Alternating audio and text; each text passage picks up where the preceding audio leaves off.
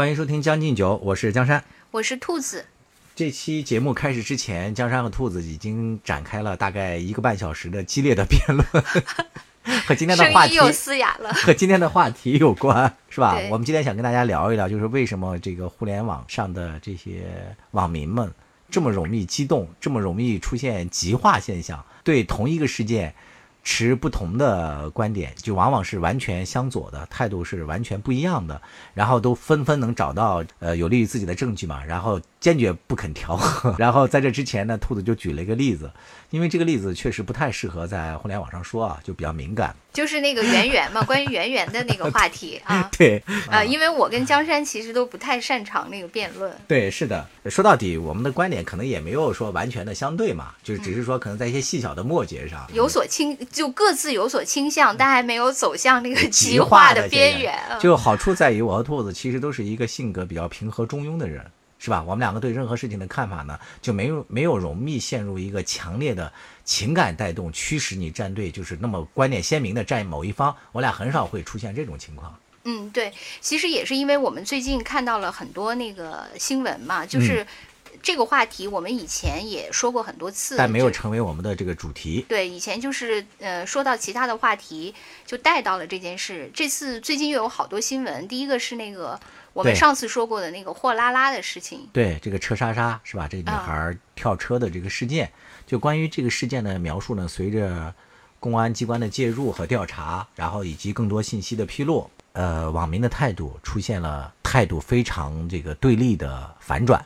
我先最早先是有人说这个司机一定做了有些什么威胁性的举动，说他这个态度可能比较冷漠，是导致这个女孩出现跳车的一个主要的一个对原，因。我觉得基本上就是说，呃，她第一波呢，基本是那个女权的主场，对就是说，呃，如果按平台来说，就是那个微博、豆瓣儿的主场，就是说一个女性她在这种那个夜晚独自一个人，就是由于你长期的这个男权社会对女性的这种侵害，就造成了这个女孩儿她自我保护的心理，嗯然后那个就是有人还采取了过激的行对，为。还那个重走了那那段路嘛，就那段路很黑，说那个你们换成任何一个女性，就是在那个看过这么多恐怖的那个社会新闻的时候，你们能不跳车吗？就基本上开始是这个，后来呢，那个嗯就迅速的有了反反转了，对，就变成了那个知乎和那个贴吧的主场，啊 就是男性的视角的主场，因为他们调查了，说这个女孩儿啊，她实际平时供职的是一个钓鱼软件对叫啊。青田吧，好像。啊，就是类似于这样，它就是这个软件呢是以这个调所谓的这个男性用户来和这个网上的这个呃一些人物来进行这个聊天呀或怎么样，就是有一种这种黑暗交易吧，就这种那个行为有关的，所以大家就从这个事情自然的联想开来，说这个女孩呢平时就是一个做这种这个生意的人嘛，对她就是为这个一个什么平台去招聘一些工作人员，她是 HR 嘛，啊对，嗯。就说她也不是一个什么好人，所以说你想这个这样的一个女孩呢，她对这个一般的男性都会不是把它视为猎物，就是视为这个对手，就天然的处于一种这个对立状态，他很难以一种平和的状态来对待这个异性的，所以就是这种人呢，就是遇到这种情况呢，就是不采取这种极端的行为才怪呢，是吧？就纷纷又开始攻击这个女性了。对，所以这件事情就再次验证了，呃，就是极端，就是你首先这个事情其实它肯定是双方的一些互动，就我们之前也有一期说过这个事情嘛，我自己也讲过我自己那个 不堪回首的惊险往事。呃。那个社会女青年和一个社会男青年在一个那个陌生的夜晚发生的这种冲突，追跑打闹的故事。对对嗯，其实这个肯定都是双方。呃，在某种情况下的那种一种冲突，我觉得在这件事情上，肯定也不可能只有一方起了决定性的作用，嗯另一方就是要要么就是那个纯无辜，要么就是纯加害，没有这么那个就是。俗话说的一个巴掌肯定是拍不响的嘛，。这对但是个过程当中但是这个舆论走向就是互动，要不就是对啊，要不就是司机的锅，要不就是这个女孩的锅，反正那个不可能是他们俩呃都有问题。对，就是从这个事情引起我们的思考的是呢，就是近些年来啊，就是关于网上的这些你站哪一派的这种说法，就特别的流行。就往往呢，就是这个事件的这个发生，他这个当事人至少有双方吧，有时候还有那个多方啊，但是大家往往呢会择边而战，就是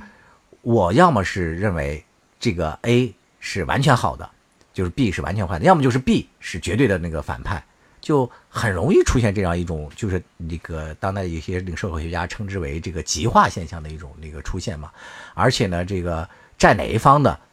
论据都非常的这个充实。你如果说作为一个不明就里的一个新了解这个新闻的人，你选择从哪一方开始读起的时候，你往往就觉得完全对啊，他的这个分析确实是对。但是，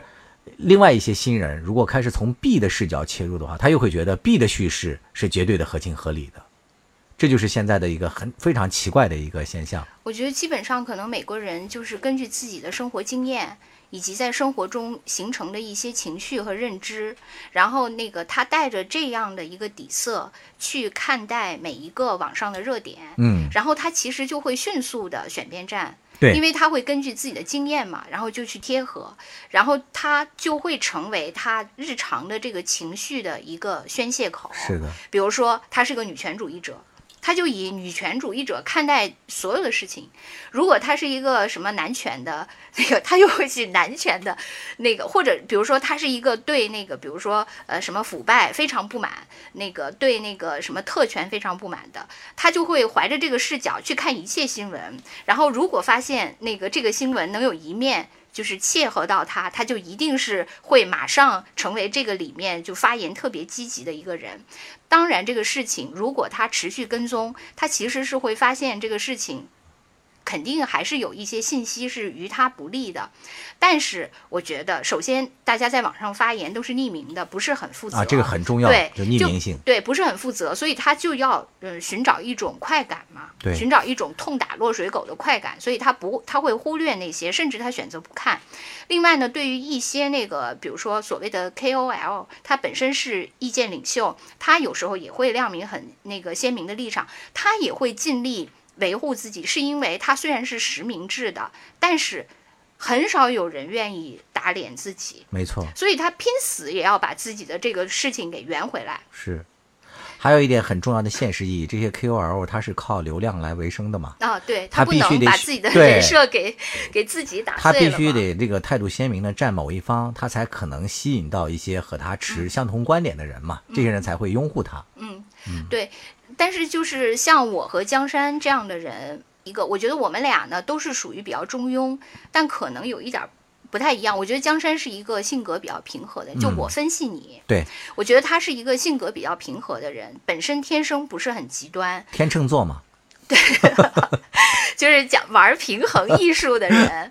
啊。另外，他可能就是以那个相对来说，觉得人应该呃比较谦卑，呃比较有礼，应该给别人以空间这样的一个处事。哎，对，所以我觉得他呃基于他这样的性格，呃和他那个处事的这种态度，呃他不太会选边站。我我对你的分析很正确，是吧？对我自己的分析，我觉得恰恰跟你不是很一样。嗯，你说我性格平和吧，我也还好吧，但是我觉得我最主要的一个问题是。我喜新厌旧，就是我不可能在一个观点里待太久。就比如说我，我觉得我这么多年，那这么描述的话，你是特别容易极化的呀。你是忽左忽右，忽右忽左，忽上忽下，忽前忽后，然后最后导致了形成了一种动态的中庸。你说的对，我确实是一种动态。我我到每一个阶段都不会走到很深，我就已经厌旧了啊。你就又开始反思对外，另外一方有啥？我不会走到黑，就是我走出那个一公里，我已经烦了，因为我对那个就是有些人，比如说你一旦呃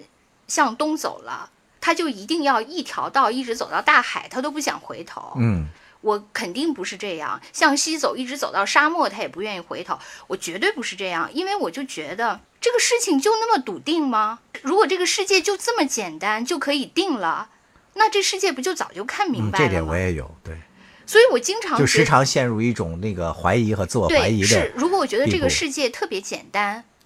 那人类活得也太轻松，人类还要现在有这么多不能解决的事情吗？嗯。所以我觉得你对你自己的描述也挺的精准的。生活生活中的兔子也很难，就是说坚定的站一方，就持久的站某一方是方。，就是因此我总犹疑，因为我自己在很多群里也是这样，就是比如说，呃，我可能在一个群里，这个群里呢有偏东的和偏西的两派都在里边，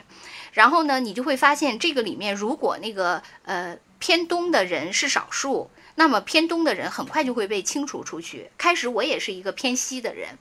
然后我们就开始很欢乐的看着那个偏东的被清除到这个群体里，然后我留在了这个极化的团体里。但在这个团体里，我很快就会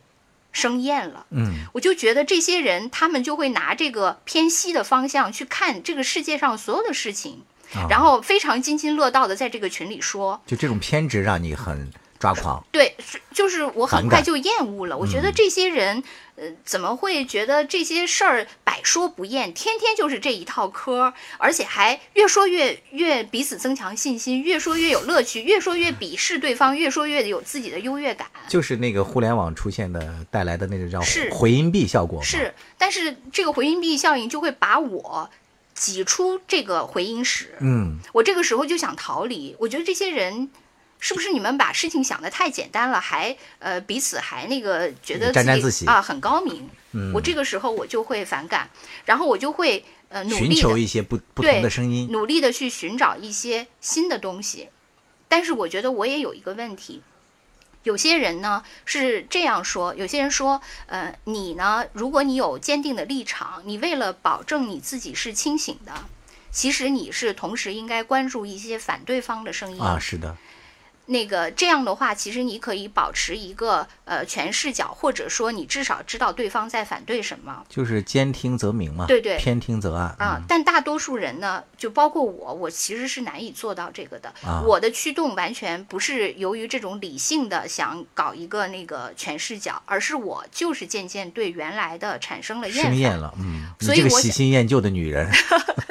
对我就是说我是喜新厌旧嘛，嗯，然后我就会寻找一个新的。这个时候我也会呃，就根据我自己的这个倾向去找一些符合我倾向的东西来看。可能看了一阵我又烦了，对，我又去向北寻找了。是的，就是这样，东西南北。我听出来了，嗯，就在你的描述当中，我就是一个野生的、天然的 平和派，没有啥脑子，所以自然的就不选边站。性格比较平和嘛？嗯，反正就是不太有脑子嘛。然后你是那个高阶版的、智慧版的，经过了人类大脑的这个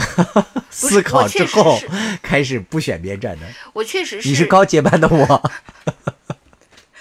我我没有，我是一点零版的兔子。我是那个在荒山间乱窜的一只兔子，就是而你永远稳如泰山。就是我们的这个组合叫荒山野兔嘛，我就是那个没有智慧版，不是有声的这个精灵的荒山，然后窜来窜去的就是兔子，虽然它也是一个野兽，兔子不能算野兽吧，也算是一个是个野兽派，野兽派，但他好歹是有脑子的，你是一个有定力的神山，真的是这样的。傻乎乎的我我没有定力，你是一个有容乃大的那个神山。大吗？啊，哎，我想说什么？突然一，我想说啊，我接着说。哦，你还没说完啊，继续我。还没说完，就是我最近那个看了一本书，呃，这本书叫呃叫英国人的呃言行潜规则，嗯，就是这本书英国不是也比较保守吗？对他就是说，因为这个这个书为什么就是有点那个合我的心意，就是他说到就是英国人就很嗯中庸，对，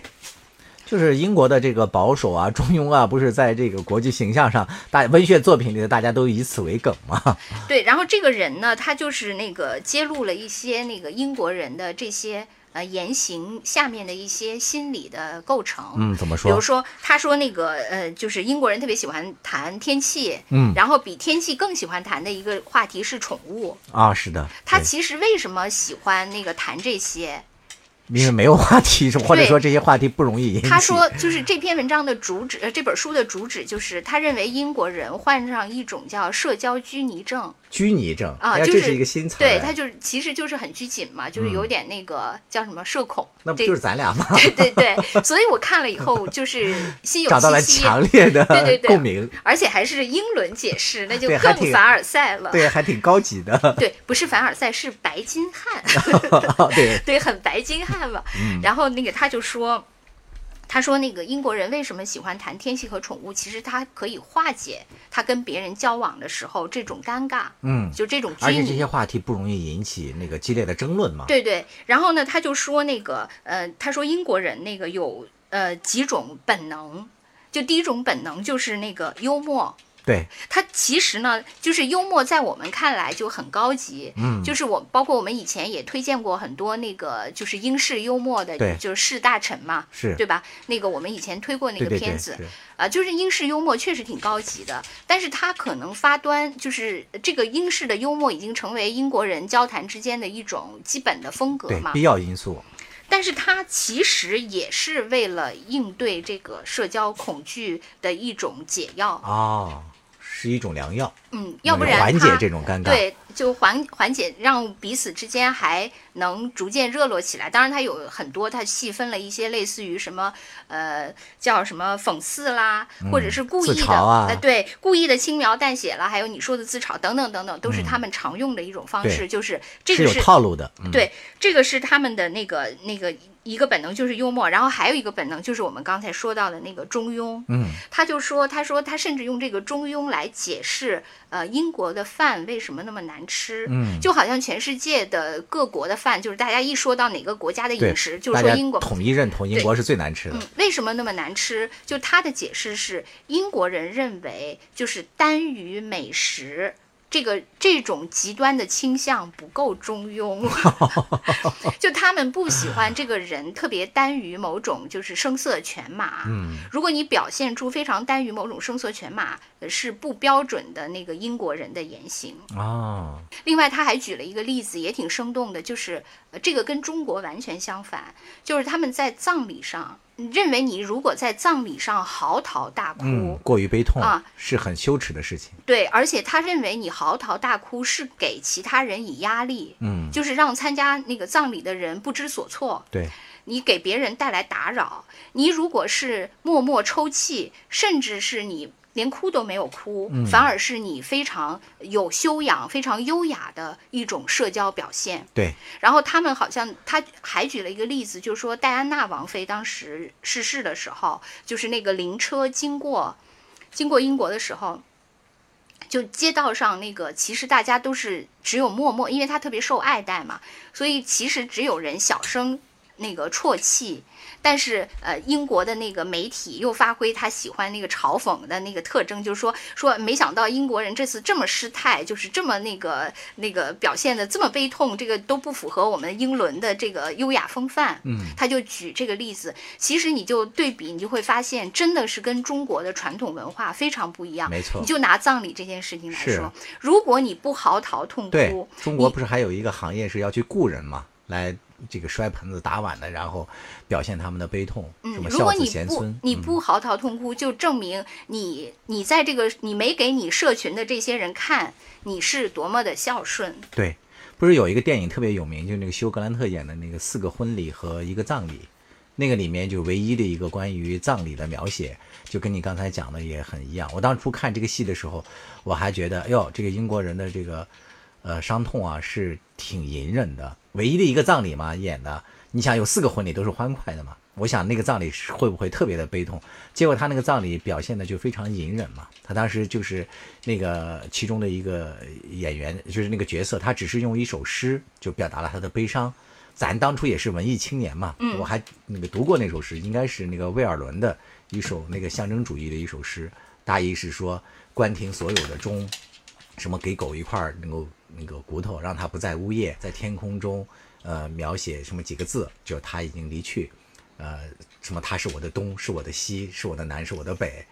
就是他只是读诗，但是那种所有的伤痛都是非常隐忍和克制的。当时那个画面给我留下印象还确实挺深刻的。对，另外他其实就是这个是对悲伤嘛，对喜悦也是。啊就是这本书里他举的例子是是不能太极端。对他举的例子是呃获奖，就比如说你获了奥斯卡奖，什么金球，就是这些世界级的电影奖，如果是美国演员，就会上去哇狂抒发一顿他的那个兴奋，嗯，而英国的那些演员就会很彬彬有礼，啊他可能内心狂喜，但他表面上一定要压抑自己。对，一而且还要把那个英式幽默、自嘲、啊那个举重若轻这些都要带出来嘛，嗯，这样才显得是最有风范的。咱们那个著名的好朋友现在不是正在英国助战吗？是吧？哪天我得那个问问他，英哎式幽默怎么一点进展都没有啊？还是那么的爱表现自己。因为他是中英的混血儿。对，然后他就是说到这些嘛，我觉得那个特别有趣的，就是在于你会发现，真的各国的这个文化性格特别不一样啊你你刚才那个葬礼这个中英的对比，嗯，然后那个在获奖上这个中美呃英美的那个对比，确实还是很鲜明，就是这些呃文化特性。是一件很神奇的事情，但是你说，我觉得啊，就是我们这种传统的源自这个历史渊源积累出来的这种所谓的民族性格嘛，我觉得在互联网面前可能都被冲击的七零八碎了。你比如说中国，其实那孔孟之道，那中庸这个最早我们是中国人是提倡了很多的嘛，是吧？那为什么在这个互联网上现在出现的，不论是英国人还是中国人，我觉得他们都没有那么隐忍和克制吧？我觉得站边儿比谁站的都快啊！对你这点说，其实我也是特别有体会。嗯我觉得人可能就是，尤其是像呃优雅呀，或者是什么呃专业性啊等等这些所谓的被大家歌颂的优秀品质，一般只能在平和的状态下才有。是的，如果你在一个特别极端的情况下，你还有，那你才是真有。但大多数人在那个情况下早就丧失了。嗯，就是我们刚才虽然说，就是这些文化非常有意思，非常有对比，但是人性其实还是相通的嘛。对，这些文化可能是就是你经在各后天习得的对，在人性天然的基础上，根据各自的文化历史又形成了一些特色，但是底色其实人类还是一致的嘛，毕竟都是那个同种的那个一种生物。那个我可以举一个例子啊，呃，我们原来就是咱们原来那个单位不是为了搞那个运动外交嘛，就搞了一个排球队，然后跟另外一个就是知名媒体啊，还有一些公司啊，就是经常交流活动，比如说什么呃李宁啊、安踏呀，还有一些什么时尚集团等等啊，这样经常那个互动嘛。当时我们跟那个某一个比较时尚的品牌在打友谊赛的时候，就有一个著名的名模啊，那个高雅知性著称嘛。当然，你想这个模特，你你你是个女孩啊，但是她身高都很高，好多都是运动员那个转身的嘛。这个人也是非常爱打排球的。我们那种比赛呢，就是一般是呃四男两女，双方都是这样嘛，就为了这个外交对等啊。然后你应该了解，就是咱们这边有一个女性是原来你们天津女排退役回来的嘛，嗯，所以她水平是非常高，比我们男的打的都好。可能刚开始打呢，就对方对她拦网没有对她重点那个关照，他就猛的一个球直线扣下去，就扣中了 对面名模的脸上。这个直接打脸，对这个名模平时是彬彬有礼的嘛，但是被打脸了之后，他当时就用河南话骂他们前排的哦，我。知道你说的是谁了你。那是弄啥来？咋烂的？就是你弄啥？啊这块得掐掉。的那个 吗对对对对对对对。然后就是你看他平时再怎么彬彬有礼，再怎么中庸，在那个时候河南话都冒出来嗯了，不是歧视河南话，只是说他的这个人性的底色，在那个时候都是会透露出来的。嗯，就是我我自己遇到的呢，可能就是他的那个呃文化的，也你说外衣也好，或者是他的那个后天的那个习得的那些东西，可能比你说的这个名模还要深厚。嗯，就他可能不会在这种，就比如说你突然间受到了外界袭击，就恶言相向，他不他的那个文化的那个底蕴不会这么快就被他打碎了。对，但是如他整个处在一个他的人生，或者说他这个阶层都处在一个非常不利的情况下，那他的那些怎么说，那些外衣就都会嗯剥下来了，对那些人性最主要的东西都会显露。我觉得这个我看到更多的是我这种不是应激反应的那啊，种，明白。就是那个如果那个时候人还有。他的优雅啊，那真是骨子里带来的了。那真的是这个呃，可能是先天和后天共同才能凝成的。可惜我们在这个现实当中，在互联网当中看到的大量的这些都是表层的，是吧？嗯，能够深入到骨子里面，要求大家去。呃，心平气和的发表言论，去理智的分析一个事情的来龙去脉，去客观全局性的去看一个事情的这种，我觉得人还是太少了。你看近期的多少个热点，你都可以发现，大家其实一边倒啊，或者说迅速站边，然后引起网络骂战的事情太多了。你不论是从前一阵子刚开始的这个郑爽的这个事儿，大家大概可能百分之八十九十的人都在迅速选边，就开始痛骂那个郑爽嘛。在我看来还是挺吊诡的。首先是呃，这个男方放出来的郑爽的这个录音，说是三个小时里面的他选了六分钟吧，但是另外两个多小时都发生了什么，大家就一概都不知道。当然，就是遗弃孩子这件事情，我们肯定都是反对的嘛。但是就是你如果换一个角度来想，郑爽她这个是处于她想及时终止和这个男性的这个情感关系，另外这个孩子他是处于一个代孕的嘛。可能对他来讲，他本身并没有承担什么所谓的这个十月怀胎种种这些因素嘛。这期出去以后，你要被狂骂。反正我的意思就是说，可能呃，大家不要急于表态，能不能先把这个事情的来龙去呼吁着，先了解一下这个事情的来龙去脉，再做一些。这个结论性的，但是但是你说这种其实是不太可能的，就是为什么大家会急于表态？就是我刚才说的那两个原因。比如说你是一个普通的网友，因为你在生活中有很多情绪要宣泄，如果你碰到一个社会新闻，正好能契合到成为你的宣泄出口，那你一定迫不及待的去宣泄，你不会等什么事情再发展到，你又不是一个那个什么事那个事件的调查员或者是什么相关的检察官，你肯定不会啊，你。肯定你又不用负责，你又可以宣泄自己的情绪。是。另外呢，如果你是一个有名有姓的，就是大 V 或怎样。那你必须得关键时刻才要发声啊！你不发声，那个你怎么带节奏啊？你怎么有那个粉丝跟着你呢？对不对？所以大家都要迫不及待的出来。是这两天我正好看到了有一个呃，就是澳大利亚挺有名的一个名记者的一个文章嘛，他也说是呃，实际上按照他的观察，他感觉就是现在很多人把这个网络上的名人根本都不当做一个有血有肉的人在看，在他们的眼里，这些人其实就是一个词人。完全是他存在的必要性，就是要承担 我们这些情绪宣泄的。大部分的网民是不会把这些名人当做一个有血有肉的和他们一样的人来同等对待的。是绝对不可能的。对，就是嗯，我觉得是完全那个，就是你把那些人都当就是所谓的名人，或者说你就拿明星最容易举例了。就是像这种，就是一方面他是呃，大家呃，如果我不喜欢这个明星，我就可以把他当成我口诛笔伐的对象。如果他出了一些什么社会新闻，那我就可以完全把他当成一个，就像你说的，就词人或者说某种符号。来对他进行一些攻击。如果我特别喜欢他，其实你也没有把他当成一个人看。其实你是你有人就以前分析过，他们对那个所谓的这些他们的 idol，是把他们介于神和偶像之间。就说哦，他半人半神，对，就是那个古希腊神话里的一个半人半偶，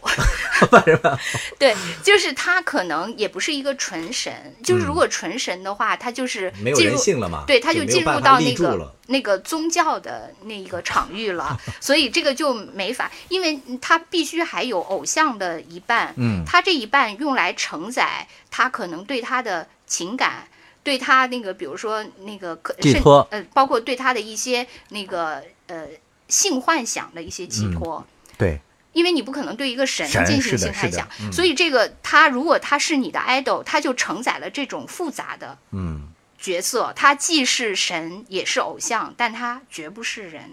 嗯，对。所以，在这个互联网上，就是你这些投射你的情绪，甭管是正面还是负面，甭管是爱还是恨，其实他们都是某种符号。嗯，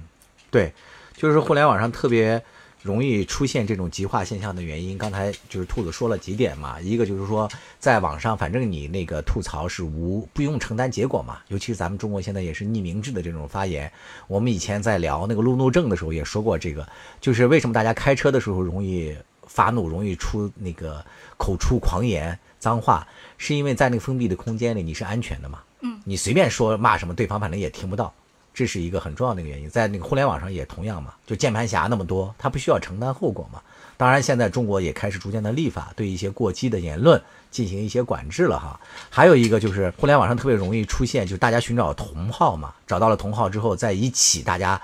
呃回音壁，你发出了这个声音，在同号里面就是收到的回响特别响，所以你也会耽于这个好像对自己说出了一个什么正确言论一样的这种满足感。也会促使着他不断另外，就是我觉得以我这样的那个来揣度，我觉得是你找到同号以后，如果你没有找到同号，其实人我认为是天生不自信的。对，如果你没有找到同号，你原来可能有一的信念，一下可能就变成了零点一。是的。如果你找到了同号，你一可能就变成了十，甚至一百。对，就是它会几何级的让你。的这个自信心爆棚，是。你更坚信自己是绝对正确的，对，而且你甚至愿意大家一起出征，去跟别人去把别人的那个场域给趟平了，对，所谓的什么控评啊、反黑呀这些嘛，其实都是在。那个饭圈的那个行为，其实就是网络极化一个比较典型的。大家开始就是说啊，饭圈的人真的太可笑了，太荒谬了。这些人，你会发现，其实这种行为在任何事情上，你比如说一个社会热点上，呃，在那个什么国际对抗中，双方骂战中，其实都是一样的。是的。就大家表现全都是那个饭圈是一个比较典型的那样一个那个代表嘛？你看的可以很清楚，通过他们。就是从心理学的那个动因上来讲，就是有一个流派就讲这个人的所有的行为的背后的动机都是这个全能自恋嘛。就是说人其实出生到他那个结束，他这一生当中都是在建立自恋和满足自恋，然后最后形成自恋的这么一个过程当中。所以在网上他为什么那么寻求别人的认同，其实也是要为了满足自恋嘛，就对自我的一个。呃，认同和你看，呃，就是讲到这个从郑爽的这个例子，呃，很自然的就想到，呃，华晨宇和张碧晨的这个事情，就紧接其后嘛。虽然从他们两个的当事人的描述上来讲，张碧晨是说我吓坏了，我带着孩子就怎么怎么样了，他是讲的这么一个故事嘛。所以呢，华晨宇完全不知情，呃，这个孩子是我一个人决定生下来的，或怎么怎么样。其实网友们就通俗的说，就是带球跑了嘛，逃跑了嘛，这么一个过程。但从本质上，又有很多人还原了另外一个角度来说，男方怎么可能会不知道这个女方怀孕，而且消失了这么久，难道不知道找他的经纪人吗？一个名人天天在这个平台上也经常在演出，去堵他呀，去找他呀，都是完全有可能的嘛。所以他们揭露的另外一个故事是，很有可能是之前已经有过所谓的堕胎史，或者是怎么样嘛，让发生了。所以呢，这个女方呢，就是为了。挟孩子以怎样怎样的话，就是从因为从某一种阴谋论上来把这个故事，但是这个故事可能更站得住、立得住，从这个角度去还原了这个故事。但是从这个南方粉丝的角度来讲，他绝不认同这种描述，因为从这种描述上来讲，这个孩子就是另外一种程度的被遗弃嘛，所以他们选择的就是。肯定爱豆不知道，绝对不会知道。要知道了，绝对不会任由这种事情发生。我觉得你说的这个已经是续集了。他第一集是那个他的 timing 特别好，就是在郑爽这件事情发生就遗弃孩子，而他们俩正是趁这个机会把这个新闻爆出来。就是他俩是其实是女方。选择这个时机曝光，实际上有胁迫这个男方认同这个孩子的。我发现我在这些事情上总是信息掌握不行，我每次总想出来说一下，结果就被打脸。没有，就是但是你说的这个是对的，就是他们选择这个时机确实是经过选择说的某一方，就是一个不要孩子，一个要孩子。对，然后最后迫使了这个对方的呃男方没有认母女，然后只认了孩子，没有认母啊，没有认了子。只认了女啊啊 啊！反正也是，就通过这种解读吧，也是站某一方，但是这一方可能更站得住脚。嗯，从这个逻辑上来说嘛。但是对那个所谓的极化的某一方来说，比如说男方的这个粉丝，他是坚决不认同的。他说：“我们爱豆这么有爱，这么善良，这么那个什么单纯，怎么可能会做出这种事？绝对不可能。”然后反方马上会有说：“你们爱豆真的这么单纯吗？”在这期间又迅速的跟某个。知名女歌手又搞又那个搅到了一起，是吧？啊，还有这个不知道。那个那个女方都为他写了那个歌，你不知道吗？这中间又发生了和这个女方。我在这方面我真的不行。第一，我对那个他们之间的这些事儿就不太清楚。然后第二，我对大家的态度你也不啊，我对歌也不熟。对，第三就是大家的态度你也不知道。当然，这个关于有孩子的这个瓜，最近又有新的了嘛？这两天是吧？王子文又说出来，我也有一个孩子，今年大家跟孩子是干上了。然后张雨健和吴倩也说，我俩也有一个孩子，没完没了的孩子。哎，这个是不是他们为了积极解决那个？你知道现在就是嗯，在那个国际舆论上，他们对中国呃，就是最那个负面的一个理由，就是看衰中国未来。嗯，最负因为面的大家不愿生了是吧？对，认为中国马上要就是叫什么未富先老。啊，就是说，你中国还没有真正富起来的时候，你老年社会已明经先年明年就进入对老龄化你已经先先进入老龄化社会了，你的人口出生率不行了，嗯这个是你中国的死穴，因此我哇将塞对将来可以不战而屈人之兵。你这个给这些这个爱豆的粉丝们提供了一个新思路。你看我们爱豆多先天下之忧而忧，为什么率先？你看，不惜那个毁坏自己名誉的前提下，先为国家解决问题，尽量的能生就多生。对你看你这种那个就是偶像的这种引领作用，对你看最近为什么变成生子年了呢？是是吧？就是前后都是在生子，新闻没别的了，对吧？对，就是因为咱们要对抗 接触老龄社会。我觉得现在的这些粉丝团们特别缺少像你这样的高知女性，总能为他们提供新思路。然而我自己并没有生。哎，对，以前那个关于应对就是生孩子这件事情，嗯，就是还有人提出来说，那就是比如说像我这样不生的要进行惩罚。没事儿，你们爱豆替你生了，在你们腐女圈里，男男都能生，对，何况粉一个女偶像。就是呃，就是 A B O 那些纹理，对，就是到底是说的啥呀？就是有有一类的那个角色就是负责生的，男的吗？对，那里面都是男的。这个真的是恕我站不进去，我不懂发生了什么。其实我真的挺想说那个，就是关于老龄化这个，但是这个呢，确实跟咱们那个极化跑偏太多了。也可以说呀，极化这个事情，我现在发现了，凡事皆可极，真的。那关于老龄化社会这件事情，我们就现场演绎一下吧。你你是站哪边？我是平庸派嘛，哦，就是我觉得就是成熟的社会，我们之前我和那个彩玲儿也聊过一期这个嗯，这个情况嘛。我们当然没有从家国情怀那么高的层面来聊，我们只是说我们自己怎么应对老龄化这个现象。如果说我们自己的这个态度是，我觉得就是社会发展到一定程度，就是人类开始对自我存在的这个价值，它进行了某一种反思了嘛。传宗接代是不是我必然的使命？我是不是一定要去完成这个才叫是一个完整的人？很多人对这个进行了反思。还有一点就是社会压力太大了，就是因为生养孩子太艰难了嘛，会很自然的选择就不生或者是少生。从社会的层面来讲，我觉得这是出现的一个必然结果。哦，他主要是说那个就是劳动生产力不够了嘛。你中国呃，就是说你从事呃贡献的人，最后渐渐的比你那个拿养老金的人还要少从我的角度来讲，那寄希望于人工智能啊或怎么样是会解决这个社会难题的，这是我的观点。来，反方辩友，就是他极化一下。其实这个呃，就是有一个问题是，最近也是两会释放出的这个嘛，就是关于那个延迟退休的这个。啊，是其实延迟退休这件事情才会嗯、呃在社会上造成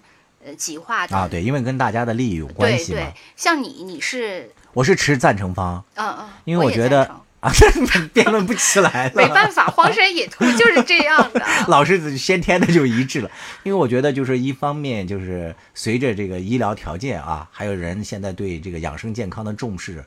这个人的这个生存质量确实是越来越高了，健康状况也越来越好了。延迟这么几年，我觉得没什么。还有一个我不知道你发现没有，其实越到临近退休的人，他反而是不想退休的。嗯，退休会给他带来巨大的一种自我价值的丧失感。他很愿意在这个岗位上再多工作几年，发挥余热嘛。你没看好多那个要退休的人，退休的时候他是很沮丧的，没有什么人说欢天喜地的，可能也有啊，但是我遇到的就很少，就欢天喜地的就退休了。我觉得可能确实根据每个人的那个立场不一样吧。就比如说你没有工作，呃，自己交社保，或者是说那个呃你自己那个工作也不是很如意。就想早早退休的人也有，啊因为他可以就是不再交钱了，然后可以享受社会福利，然后干自己想干的事嗯，情。也有对啊、也有这样的人，但是那个大多数人，我我也是认识的，尤其是他工作比较有成绩的人，嗯他确实是很不愿意退休。对另外那个，嗯，很多人也有这种观点，就是说，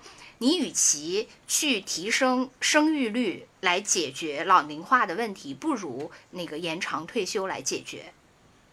我就是对那个劳动生产率这个，嗯，因为你你强迫他升，强迫他要提高，这个也是美国那个他觉得他有一个优势。就美国现在国内有一个比较大的问题，就是关于他的移民问题嘛。对就当时那个就是川普和拜登吵架，那个打的不行，也是两帮选民，就是一一个是反对移民，讨厌那个少数族裔黑人什么西什么那个西班牙裔的那些人，但是另一方面的那个就是那个就要赞成民主党为什么赞成那个就他们的呃说法其实有好多，一种是那个如果你从正面的来说，就是他们认为只有这样，就是美国不停的引进这种年轻的人口。就美国不会陷入这种就是劳动力像中国这样就迅速进入老龄社会，是一个社会永远就是呃社会平均人口比较年轻，而且少数族裔那个生育率都比较高，比对。白人社会生育高，这个是他们一个那个就是比较积极正面的，因为他他对抗中国的时候，他就会说，他说我就是你看我美国的政策，尤其我现在是民主党上台，我会继续大量的，我不再什么建墙了这些，我会大量的引进人口，所以我的这个社会永远有活力。我美国就是一个那个一一个超级碗，可以把所有的人都各民族吸的大对熔炉，对，都吸纳进来嘛。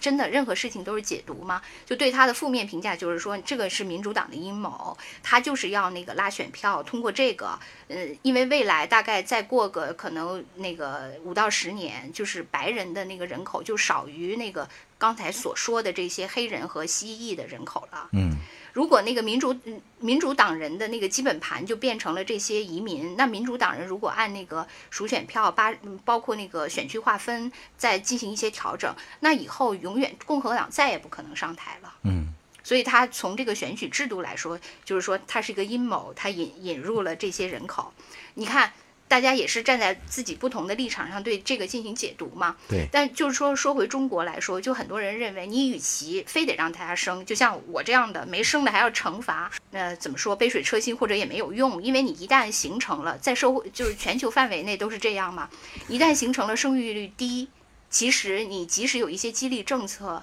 也很难回到那个那个高峰了。是的，呃，他说，与其这样，你不如让大家的那个退休年龄延长。嗯，这样的话，其实你可以缓解那个劳动人口的那个问题。但是现在呢，由于这个人越活越长，嗯所以现在的那个可能很快人均寿命在中国也要到八十，现在是七十几嘛，七十78七啊，马上就要到八十岁了。到八十岁呢，你原来也工作四十年，但你退休年龄就就时长就要到达二十年，就八十减六十是二十，嗯，也就是说，你工作四十年，这个社会要养你二十年，也就是二比一。这样的话，这个社会的那个负担就一下重了一倍嘛。是，四呃四九年以后有一波生育高峰，，对，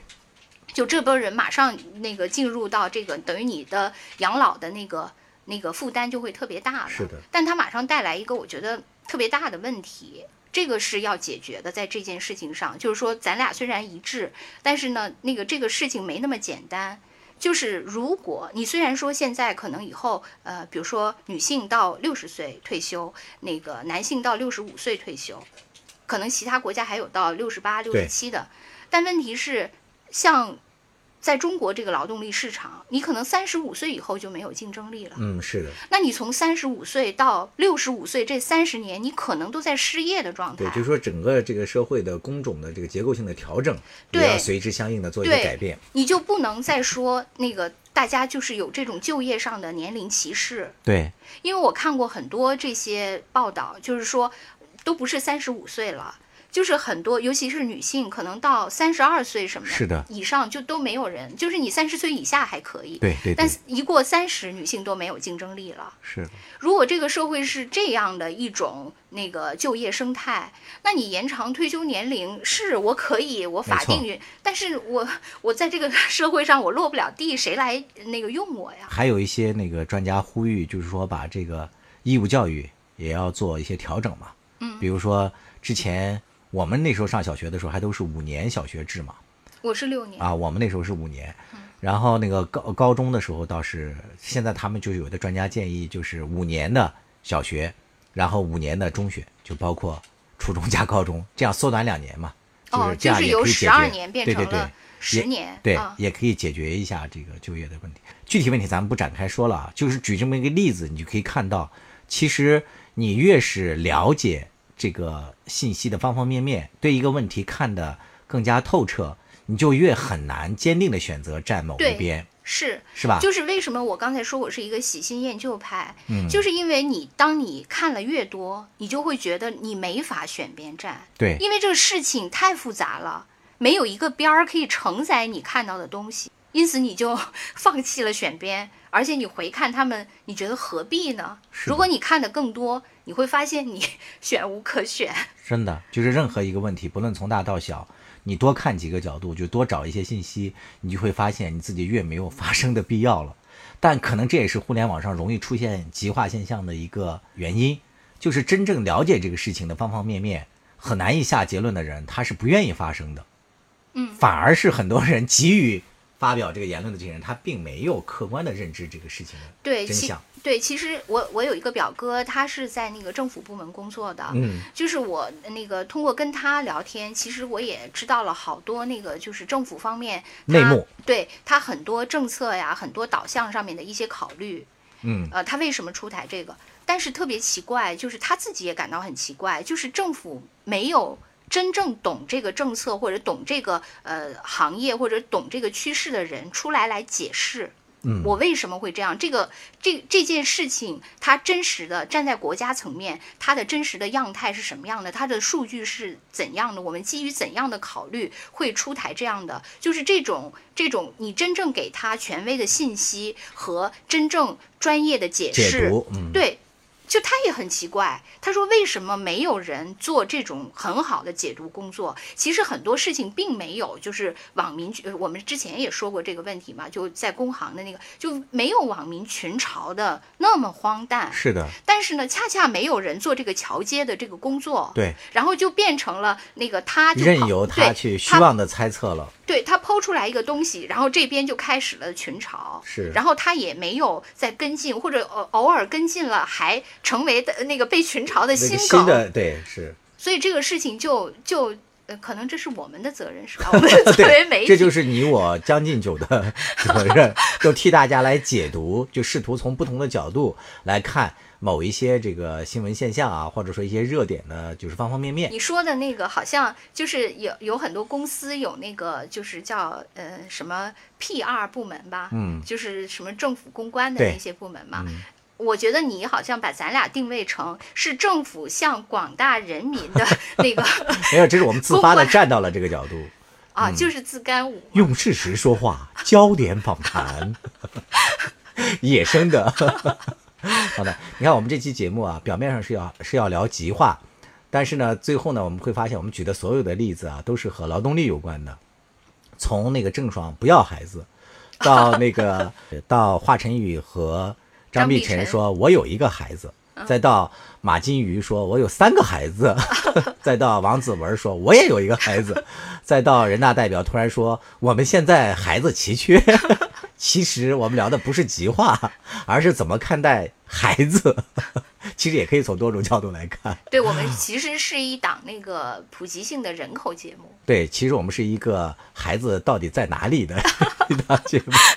是一个寻找走失儿童、关注留守儿童的节目。希望我们在今后的节目中聊什么话题的网友们，可以给我们在节目里留言。我们的节目目前在蜻蜓、喜马拉雅、网易云音乐、QQ 音乐还有小宇宙都有播出。啊，如果是